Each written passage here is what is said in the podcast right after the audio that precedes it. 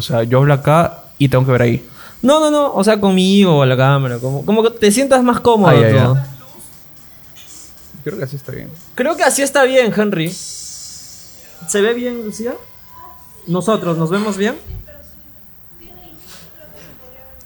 ¿Sí? A ver ahí. Está así. Ah, ya. Sí. Gracias. Hola amigos de Pierre on the Rocks. Bienvenidos a este primer episodio de, de, este, de esta secuencia llamada Por ella, por la escena. Es una secuencia donde eh, vamos a entrevistar a personas que apoyan de cierta manera la escena rockera nacional. En esta ocasión tenemos presente acá a Fabricio Sarabia, que es de? Pogos Peruanos. ¿Qué tal? Así que vamos a tener una charla muy interesante de cómo nació el proyecto y, y que nos cuente qué expectativas tiene en el futuro. Antes de eso, queríamos un poco conocerte, Fabricio. Eh, de, de- ¿De dónde vienes? Yo soy de Lima, he nacido acá, pero he vivido un año en Iquitos y cuatro años en frontera, en la trifrontera Perú, Colombia y Brasil. Ahí he estado desde tercero y primaria hasta primero y secundaria. Y ya para segundo y secundaria ya me vine a Lima a vivir con mi papá. Te vienes a Lima eh, y acá estudias dónde? Ah, de segundo a quinto de secundaria lo hice en el Colegio Santo Tomás de Aquino, en el centro de Lima. Y yo estudio ahorita y estoy en el sexto ciclo en la UCIL, en La Molina, por La Fontana. Ah, estás en la- ¿Qué estás estudiando? Negocios internacionales. Cuando estabas en Iquitos, ¿cómo era este, tu relación con la música? La relación con la música era prácticamente nula. Era nula, totalmente. ¿Por qué? No tenía un dispositivo electrónico, no tenía computadora como que para escuchar música. No tenía ni celular ni los chanchitos. Solamente escuchaba la, la oclusión ambiental que había, ¿no? Por ejemplo, si había una radio en, en los jumbos, que son los micros allá, eso, más nada, no tenía tanta interacción con la música, por decir nula. ¿Y la música que escuchabas cuando podías, de qué corte era, de qué tipo era? Ah, gracias a que estaba en Iquitos aprendí a apreciar y conocer la cumbia. Ah, la cumbia. Bastante. Ahí es muy fuerte Explosión, Caliente, Sonido 2000, que son bandas que, pucha, que quisiera conocerlo. Y nada, o sea, sí he conocido apreciar y conocer la cumbia, ¿no? Por eso ese es un fue un gran motivo para, para saber que había música ahí que acá no estaba tan, tan difundida, ¿no? Cuando estabas en, en Iquitos, ¿qué, ¿en qué distrito, en qué departamento específicamente? Ah, en Mainas. En Mainas. Que- Mainas viví medio... Es como que Quito se divide entre San Juan, ah, Belén, me estoy olvidando, Punchana y Mainas. Y seis meses habré vivido en Mainas y seis meses en Punchana. Y es más que todo en eso, ¿no? Y en el distrito donde vi, en la frontera, se llamaba Caballococha. Caballo Cocha. O sea, ¿tú eres de Caballo Cocha? No, yo he nacido acá, pero Ah, allá ya, he vivido cuatro años. En Caballococha he vivido más que en Iquitos. Ah, man. Ahí estaba dos horas de Leticia, Ajá. de Colombia, y dos horas y media de Benjamín Constanza, en Brasil.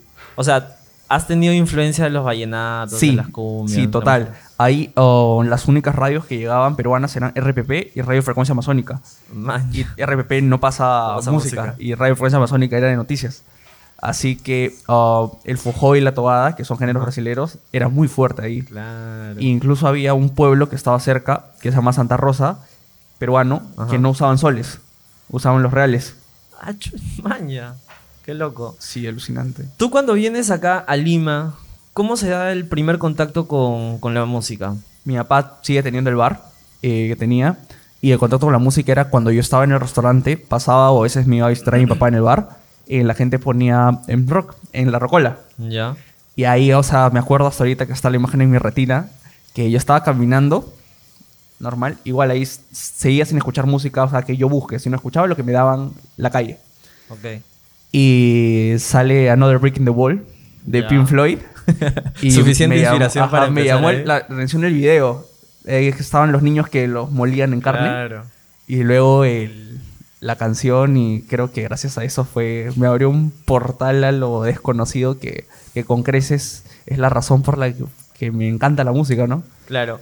La primera banda peruana que te llamó así la atención o la que escuchaste. Ah, me acuerdo que en ese tiempo ya, bueno, los smartphones eran los Samsung recontra básicos, pero me regalaron un MP3 Ya. y yo no tenía internet, no tenía computadora. Así que le digo a un primo, mi primo Diego, que me ponga música. De todo, de todo, de todo, y que yo lo sigo eliminando los que no me gusten. Y uh, lo que me llamó la atención fue Marcopas. Zuna. Y sí, y me llamó la atención.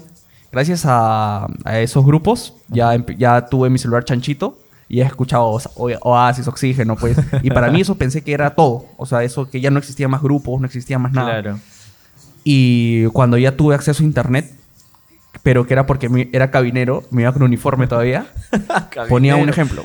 Hay, hay que explicarle a la gente qué significa ser cabinero. Ah, cabinero es la persona que no tiene ah, una computadora estacionaria en su casa ni laptop y se va a unos recintos donde pueden ser locutorios y cabinas, alquilarlo ah, por horas, puede ser dos horas, y que tiene que pagar por hacer el uso de eso, ¿no?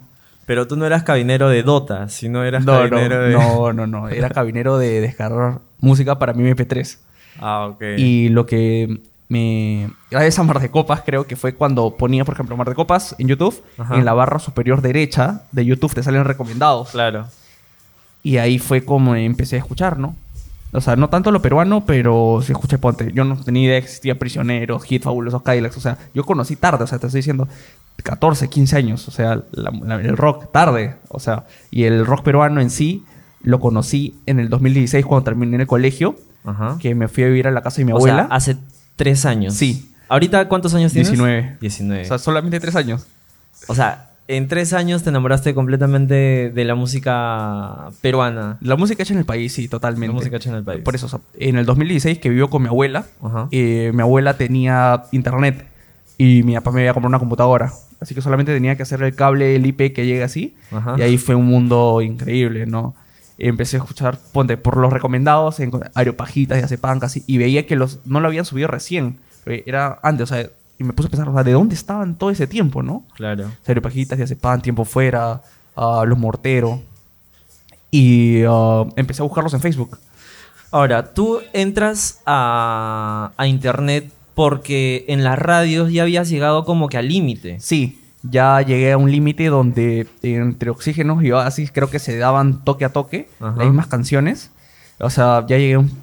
O sea, me aprendí creo que todo el repertorio de, de Pedro, de Marcopas, de Río, de Ru Romero, o sea, ya, o sea, es chévere, o sea, Sí. pero de tanto escucharlos, el pollo, el pollo a la brasa, de tanto comerlo cansa, ¿no? También llega... Y, o sea, lo sí. mismo, ¿no? De Sound of Silence, de Garfunkel, Da Police, o sea, son bandas muy buenas, Muy buenas. pero de tanto, o sea, ya quería más variedad, ¿no? Incluso repiten las mismas canciones. O sea, Claro. tienen discografías que pueden albergar Completas. 80 o 100 canciones, pero siempre te ponen una o dos que repiten y repiten. Lo más repiten. underground que pone lo- las radios creo que es Script de radio, que ya eso Ah, ya es y eso ya. culto, pues, para, Sí. para público así de 10 personas. Para que el público diga, ah, man, ya la Ajá. pusieron. Sí, sí, sí, eso creo que es ya... eh, Enjoy the Silence de Pitch Mode creo que ya es pucha, ya llegué a su tope, creo que de, de, de, de lo comercial para ellos, ¿no? Sí. En una entrevista que te hicieron en un diario, yo vi que pusiste o que mencionaste que endiosan a las bandas. ¿A qué te refieres exactamente? con- Extranjeras. Ah, extranjeras te Sí, referías. extranjeras, extranjeras. Ok. Sí. Ah, yo pienso que en el Perú ah, se valora o les llama la atención en demasía al material extranjero en su totalidad. Y eso lo vemos en la música y hasta en la farándula, donde hay casos de chicas que han sido engañadas y que por decir su verdad ganan 25 mil, 50 mil soles. Vemos a chicos que tienen un cuerpo escultural, chicas, y hacen algo ilícito o salen con alguien conocido acá y ya se quedan asentados por 15, 20 años acá en el país. Sí. Y en el lado de las bandas um, internacionales, eh, um, en la radio siguen pasando un catálogo hace 20, 30 años extranjero. Y um, lo que hago a colación de que si estamos en el auge del reggaetón, es el género más comercial, el género más consumido en Sudamérica, y no pasan reggaetoneros peruanos, que serán los demás géneros musicales, ¿no? Exacto. O sea, Porque reggaetoneros no faltan en el claro, Perú. por eso. Hay, o sea, hay. Material hay en el país. En catálogos, o sea, ponte, electrónica experimental hay, rap experimental hay, música instrumental hay, hay de todo. No sé cuál es el filtro que, que utilicen las radios. Eso te quería preguntar. ¿Tú cuál crees que es, que es el filtro que usa el productor de un programa para decir, oye, pásame solamente estas canciones? Mm, es un, pucha, ahí eso se tendría que hablar en una mesa redonda, creo, con dos cajas de chela. Pero no sabría decirte, porque depende de la radio y depende del género. Porque por el lado de la cumbia, Ajá. vemos que su catálogo de extranjeros es mínimo. O sea, por ejemplo, que es un hit bueno de Ráfaga Ajá. Y lo demás es puro nacional. Y eso lo podemos contrastar Sí. que en los bancos de Santa Anita, en el Guaralino, entre bandas peruanas te llevan a 15.000, 25.000 personas. Sí, sí, y esas mismas bandas te hacen tres tocadas en una sola noche. Por Así eso, o sea, para hablar de los filtros creo que tendría que tener información un poco más clara, pero mi hipótesis es que mm, se van a lo seguro. Se van a lo seguro. Sí, ¿no? O sea, me imagino también que es el hecho de conversar o tener ya auspiciadores y estos auspiciadores necesitan un, un mínimo de audiencia y bueno, sí, pues hay canciones que se aseguran un poco esa audiencia, ¿no? Sí, claro, pero ahorita vemos que en poco tiempo algo peruano se puede hacer comercial. En. We the Lion es un material muy comercial. No, no estoy diciendo que sea malo, es muy bueno y se ha llegado a la radio.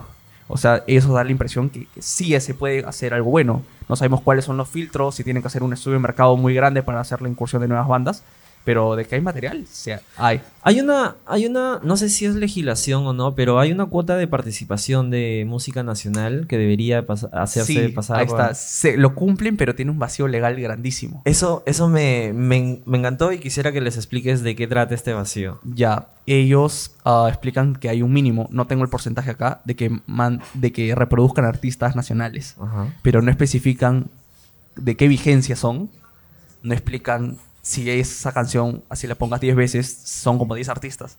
Y por eso seguimos con lo, con lo mismo de siempre en los catálogos, ¿no? Y a veces son canciones ya conocidas, pero los grupos que las cantan hacen covers de estas canciones. Sí, ahí está, incluso eso es lo de la salsa, ¿no? Em, yo con los temas de covers yo lo respeto totalmente, pero cuando hay un artista que se presenta con su nombre original o su nombre artístico, con una gran exposición mediática y que su catálogo, el 70-85% de su catálogo sea de covers, creo que hay algo mal ahí, ¿no? Y que la radio llame de una manera errónea salsa perucha, o sea, creo que, o sea, no se ve en otro lugar, ¿no? Es como que tú y yo formamos una banda Ujú. y hacemos Los Prisioneros, Hit y Bumburi. Y, pero nos sale muy bien. No creo que Oasis No Oxígeno nos llame el rock peruano, Claro. Porque no, no hay sentido. O sea, son chicos que su interpretación puede ser muy buena, al público le puede gustar, pero son hits que ya tienen un éxito muy grande y son de artistas de renombre total en Sudamérica. Así es. Y ahora he visto que se están reinventándose. Creo que la chica Darkurt ha sacado un nuevo material. Me parece muy bien, muy bien que sa- saque Con música propia. material propio, sí, Ah, saque material propio, ¿no? O sea, no de frente que entre con puras con puro temas propios, pero puede ir cada vez disminuyendo su material porque talento lo tiene. Pero creo que un poco de, de- de una pizca de originalidad sería bueno, ¿no? Claro, entonces redondeando la idea de que las radios aprovechan este vacío legal de la participación es porque no dejan claro cuántas cuántos grupos nacionales distintos deberían de tocarse Claro. en su programación o si la música que hace un grupo peruano debería ser de, de su propia autoría o no necesariamente covers. O ¿no por lo menos del siglo XXI, por lo menos algo así, ¿no? porque material hay, o sea, material hay. Sí. ¿Cuántas bandas crees que existe en el Perú? O sea, bandas emergentes ahorita. Hasta... ¿De rock o totales? Sí, totales. Pucha, o sea, demasiado, o sea, 10.000, 15.000. De 10.000, total, 15.000. Entre el, en el que no son más que, menos que medianos, Ajá. 15.000, 10.000. Porque acá en, si en Lima tenemos, ponte, 3.000, 2.000. En provincia, que yo eh, me encargo de subir material de bandas, Ajá. el 70% es de provincia. Ok. Y ah, nosotros nos guiamos por los links de YouTube, pero ellos a veces lo tienen en SoundCloud, lo tienen en demos, que, o capaz eh, existen bandas, pero que ni siquiera tienen acceso a Internet. Por eso, o sea, bandas hay, y bastante, pero de que nosotros creemos que por los medios de comunicación y por el Internet nos cerremos en, en que solamente los que son buenos están ahí, no, no es así, ¿no? No es así. Este, ¿qué crees que se necesita para que estas bandas puedan llegar a la radio? O no necesariamente la radio es el camino, ¿tú crees? O yo creo que los medios de comunicación en, en el Perú, los masivos, tienen un poder impresionante debido al centralismo. Porque si, si nos guiáramos solamente de Lima, creo que las radios no tendrían tanto poder, pero en provincia sí. Porque en provincia no todos tienen un acceso al Internet pleno, no todos tienen acceso a un smartphone. Y los medios de comunicación en provincia son muy fuertes, pero muy fuertes. Las radios locales de allá las empare a las que son las de acá, las como las grandes, ¿no? De grandes, de grandes eh, centros. Pero yo creo que para estar en la radio uh, no sabemos qué filtros hay. Y depende del género, ¿no? Por ejemplo, porque la salsa está Sabor y Control. Sabor y Control creo que tiene más de seis discos. Tiene una calidad muy grande de música. Han Buenos tocado en. Estados Unidos y en Australia. y nunca los han pasado en la radio. Y es salsa. Y el país es más salsero que rockero. Sí. Así que como que, ¿qué pasa, no? Claro, hay un hay una disonancia ahí, ¿no? A veces este no sé si tú me ayudas a buscar una banda que sea conocida pero que no haya entrado al mundo de, de la radio. Creo que no Um, existe. No. O sea, necesariamente es un camino que una banda, si quiere ser reconocida, debería de, de llegar. En Perú creo que sí, por el gran poder que tienen los medios. Si todos tuviéramos eh, acceso a, a internet y smartphone, creo que ahí no. Porque ahora hay una nueva corriente de bandas, pero ellos no están en la radio, pero ellos es gracias a Spotify. Pero esas bandas son de Lima y se están creciendo en Lima. Sí. Pero hay que hablar como país, ¿no? No dejar un lado el centralismo. Y yo creo que sí, que la radio tiene un gran poder. Aún gran tiene, poder. aún tiene ese poder. El internet está un poco descentralizando ese poder. Está como que Sí, equilibrando más, y claro, le está sí. dando más este poder a estas bandas para que puedan promocionar su, su material de, de las formas que ellas crean convenientes usando el internet por redes sociales, por Spotify, por estas plataformas. Pero igual sigue siendo necesario, aún creo que las radios, ¿no? Sí, yo creo que sí, totalmente. O sea, nadie dice que, que empecemos una re- revolución ahorita, pero empezar de a pocos, ¿no? Ahora veo que con esta movida del incremento de festivales que está haciendo Immortal y con los festivales chiquitos y con las ferias, que es algo, un fenómeno que estoy viendo que, que está creciendo cada vez más, ahora Estudio está haciendo por lo menos ya por votación, al menos. Que, por ejemplo, o sea, si bien están las bandas mainstream que son actualmente, pero creo que es un gran paso, ¿no? Ajá. Ha estado, creo que Insult, um, Plutonio del Dorado. Plutonio, ¿qué más? Ah, turistas eh, en, en estudio. O sea, y eso es un gran paso, ¿no? Y eso, o sea, que, que esas ah, emisoras que trabajan con, pasando música de Justin Timberlake, Katy Perry, o sea, den una oportunidad, creo que es una nueva oportunidad para un segmento de personas que, que les puede gustar, que pueden, que pueden ir a conciertos, que pueden escucharlos, por lo menos. Sí. Eh, a raíz de esta problemática que ya me la has evidenciado en su totalidad, eh, nace tu proyecto, Sí. nace Povos Peruanos. Coméntanos de qué trata Povos Peruanos. Ya, primero que todo, el nombre sí es horrible.